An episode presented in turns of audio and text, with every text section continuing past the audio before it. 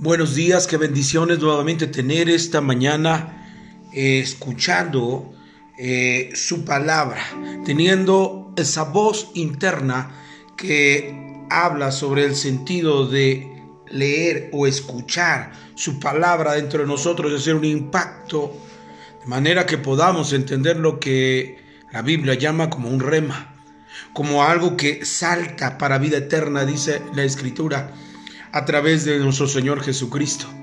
Y es importante que esta mañana demos gracias a Dios por la oportunidad que nos da de estar vivos. Y podamos tener una nueva oportunidad de poder seguir avanzando día a día en esta, en esta vida y podamos juntos aprender. Por tanto, hemos estado hablando sobre la voluntad de Dios, en toda esta semana hemos estado platicando, el día de ayer hablamos sobre Getsemaní, la prensa que oprime para sacar lo mejor de ti y que es parte de hacer la voluntad de Dios. Dios tiene que sacar lo mejor de ti para poder bendecir a mucha gente. La escritura dice que ese proceso eh, de Getsemaní no es para toda la vida son procesos que pasamos. Es, es la expresión de, de algo que necesita pasar para sacar lo mejor de ti. Sin embargo, el Señor Jesucristo nos dijo, después que haya pasado todo esto, los, los, esperaré en Galilea. Hemos estado hablando esta semana sobre ello. Pero hoy quiero eh, eh, platicar un poco sobre el verso 37. Después de todo el evento que Jesús les dice, eh, Pedro se emociona y dice, yo no te abandonaré, yo estaré con ustedes. Y al final los, los discípulos dicen, también haremos lo mismo que Pedro. Sin embargo, Jesús sabía que se tenía que cumplir la escritura. Y cumplir la escritura era heriré al pastor y las ovejas serán dispersadas. Pero me llama mucho la atención que en el griego, en el, en el griego original, habla y dice, Dios herirá al pastor. Muchas veces creemos que el que hiere al pastor eh, en el sentido de este pasaje es el enemigo para distantarlo y entonces eh, tomar eh, ventaja. Sin embargo, es algo que está escrito y que se determina por Dios. El herir al pastor y las ovejas sean dispersadas con el precisamente entendimiento de la prensa de Getsemaní de exprimir todo lo que hay en ti y sacar lo mejor de ti. Hay cosas que Dios permite dentro de su obra permisiva. Dios hace cosas que no entendemos, pero que en el futuro lo entenderemos. Y ese es el, el sentido y esa es la perspectiva de cumplir su voluntad. Como dijo Romanos capítulo 12, verso 2, su voluntad es agradable y perfecta, pero a veces no la entendemos. Pero bueno, vayamos al versículo 37 y leamos, y tomando a Pedro y a los hijos de Zebedeo, comenzó a entristecerse y a angustiarse en gran manera. Aquí es interesante que tomemos en cuenta lo siguiente. Cuando vamos a cumplir la voluntad de Dios, hemos hablado que se cierra el cuello de botella de manera personal a cada uno de nosotros. Hablar de la voluntad de Dios de manera general lo podemos ver en, Juan capítulo 3, verso 16 y poder entender lo que Dios hizo de manera general con nuestro Señor Jesucristo para que tú y yo tuviéramos vida y vida en abundancia. Pero ahora mirámonos desde la perspectiva de Jesús, caminar en un proyecto y una visión que Dios es el deseo de Él y llevar ese deseo al cumplimiento era parte personal de Jesús en obedecer a Dios.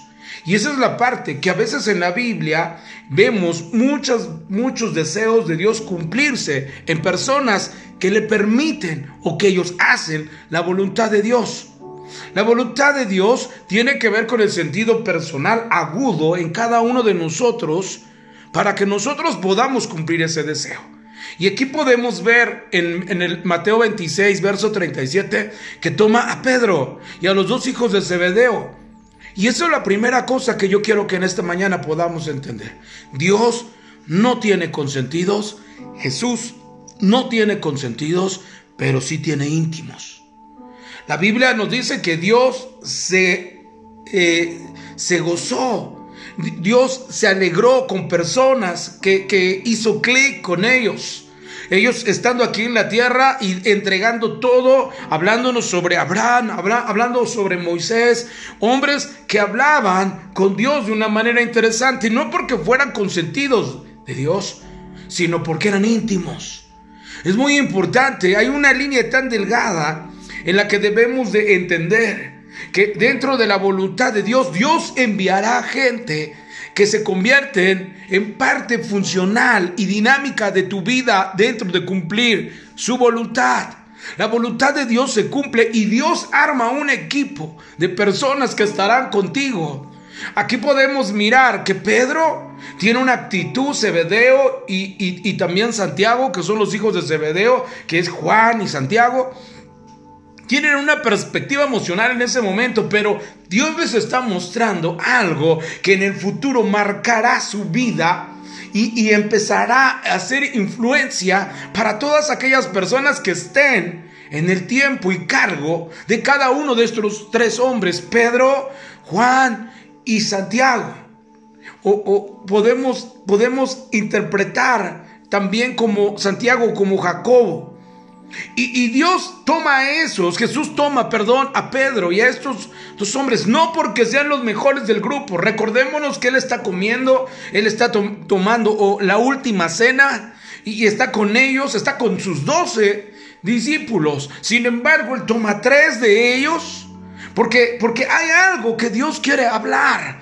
Hay algo que, que tiene muy aseverado y agudo Jesús Mientras Él está cumpliendo su voluntad, hay gente que va a perseverar increíblemente, mucho más que otros. Y esto no significa que Dios ame a unos más y a otros menos. No, su amor es permanente y es, es justo para cada uno de nosotros. Sin embargo, Dios mira el corazón de Pedro, de Jacobo y de Juan. Y podemos mirar entonces que Él los lleva a ese lugar y les dice primero, eh, siéntense aquí y miren lo que está pasando en el Getsemaní. Miren cómo eh, eh, la prensa está, está, está apretando tan fuerte, está oprimiendo tan fuerte, pero sacaré lo mejor. Y entonces lleva a Pedro y está sentado Jacobo y está sentado Juan en ese lugar y él comienza a entristecerse y a angustiarse en gran manera. Qué tremendo que a veces hacer la voluntad de Dios nos lleva a estar en contra de nuestros propios sentimientos y emociones. A veces definir hacer la voluntad de Dios no tiene que ver con que muchos de nosotros lo hagamos con tanto gusto y alegría sino muchas veces tendremos que pasar como lo que pasó Jesús. Estaba triste, estaba angustiado en gran manera. Y por eso es que Él se inclina por aquellas personas que estaban haciendo eh, parte de un equipo en el que hacía intimidad con ellos, en el que estaba, tenía la cercanía, el disfrutar cerca de él. La Biblia dice que, que Juan se recostaba en el pecho de Jesús, escuchando los latidos de su corazón. Podemos mirar que en el monte de la transfiguración se lleva a los mismos discípulos, a estos tres, se lleva a Pedro, se lleva a Juan, se lleva a Jacobo. Y esto es muy interesante porque tiene que ver mucho con el propósito con el cual Dios a ti te llamó. Y esto es muy importante. ¿Por qué se lleva a Pedro? ¿Por qué se lleva a, Juan? ¿Por qué se lleva a Jacobo? Porque son tres cosas muy interesantes que Dios hará con ellos en el futuro. Sin embargo, les, les, está mostrando, número uno, necesitamos eh, ser a veces avasallados a través de la prensa, ser oprimidos para sacar lo mejor. Y ellos estaban mirando. Número dos, hacer la voluntad de Dios te entristece muchas veces y te angustia en gran manera por porque no conocemos esa mente infinita de Dios. Y pensamos que estamos en momentos difíciles, que estamos en momentos cruciales. Sin embargo, Dios está mirando que es algo mejor, algo bueno para nosotros. Sin embargo, nosotros y nuestra humanidad se angustia y se entristece. ¿Por qué Dios escogió a Pedro, a Juan y a Jacobo? Sencillo. Dios escoge a Pedro porque Pedro le hablan y le dice, Pedro, sobre ti edificaré mi iglesia y, las puertas del Hades no prevalecerán contra mi iglesia. Pedro es precursor para, para, abrir un nuevo tiempo a la iglesia. Es el mismo que se levanta en Hechos capítulo 2 y dice, estos hombres no están ebrios, no están borrachos, sino que es la promesa que dijo Joel en los postreros días, dice Dios, derramaré de mi espíritu sobre toda carne y vuestros hijos y vuestras hijas profetizarán hablando de la vida nueva que integraría lo que llamamos iglesia. En la mente de Dios y en el deseo de Dios ya estaba fundamentar una iglesia y estaba funcionando el sentido de la puerta que Jesús estaba abriendo a través del sacrificio, muerte y resurrección. Y ahí nos lleva entonces a entender la dinámica de Pedro. ¿Por qué? ¿Por qué le permitió a Pedro conocer cosas más íntimas de Jesús? Porque tenía un propósito. Y el propósito era grande para él. ¿Por qué Dios escoge, a Jacobo? Jacobo es un hombre que empieza a crecer en madurez, al grado que en tiempo de persecución, eh, Jacobo o Santiago se queda como pastor en Jerusalén. Se queda como pastor en ese lugar donde la persecución está a un grado tremendo. La gente está siendo perseguida. Sin embargo, Jacobo se queda firme como pastor en la iglesia de Jerusalén. Mira qué tremendo que a través de tener gente madura, gente que tiene un corazón por hacer la voluntad de Dios, tiene que a veces mirar Cosas como las que miró Jacobo. Mirar a Jesús entristecerse y angustiarse en gran manera. Entrar a Getsemaní a la prensa y tener que mirar a su maestro, a su pastor, pasando por tiempos difíciles. Muchas veces quisiéramos ver a nuestros pastores en, en un esplendor y nunca pasar por situaciones adversas porque nos hacemos una idea de que ellos no tienen por qué sufrir. La realidad es que Jesús nos muestra otra cara de la moneda.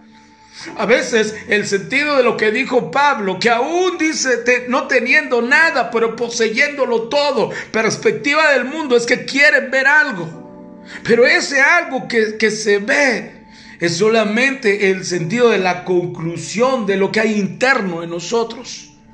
Es decir, que Dios trabaja en un sentido de un avance en nuestra vida. El avance es el trabajo interno que Dios hace en nuestra vida. Los logros tienen que ver con asuntos externos, que muchas veces son la conclusión de los avances que Dios hace en tu vida. Por eso es importante que nosotros trabajemos en el avance, en el sentido del avance en nuestra vida, lo profundo, lo que no se ve, para concluir en lo que se verá que le llaman logros el mundo, pero después platicaremos sobre ello. Aquí podemos ver entonces a Jacobo firme en medio de persecución, él se queda en la iglesia y él está ahí mientras Pedro está abriendo camino por el otro lugar. Pero, pero ¿quién, dónde dejamos a Juan? Juan, el discípulo amado. Dice la escritura que mientras Pedro y Jesús van caminando, Juan va ahí atrás de ellos y le dice, oye, ¿y él qué? Despídelo. Cuando Juan está caminando detrás de ellos dos, le incomoda a Pedro. Pero mira qué tremendo. Juan era una persona que estaba tan enamorado en el sentido de, la, de, la, misión, de la visión de ese hombre llamado Jesús, que había dado todo por él. Mira qué tremendo que algo, como dice la escritura, todo pasará. Todos los dones, los ministerios, todo pasará, pero lo que va a permanecer es el amor. Y mira que lo que Dios nos enseña en este pasaje es que Juan es el último que queda. Cuando él va caminando y platicando Pedro y Jacob y Pedro y Jesús y le dice, ¿me amas Pedro? Y él le dice, sí te amo y dice, apacienta mis ovejas. Y mientras eso pasa, Juan está ahí atrás de Jesús, necesita estar con Jesús, tiene una hambre por Jesús porque lo ama. Y podemos mirar a Juan que de repente al mirar incomoda a Pedro y Pedro dice, despídelo. Y él le dice, ¿y a ti qué? Si a él yo le permito que quede conmigo hasta el final, ¿a ti qué?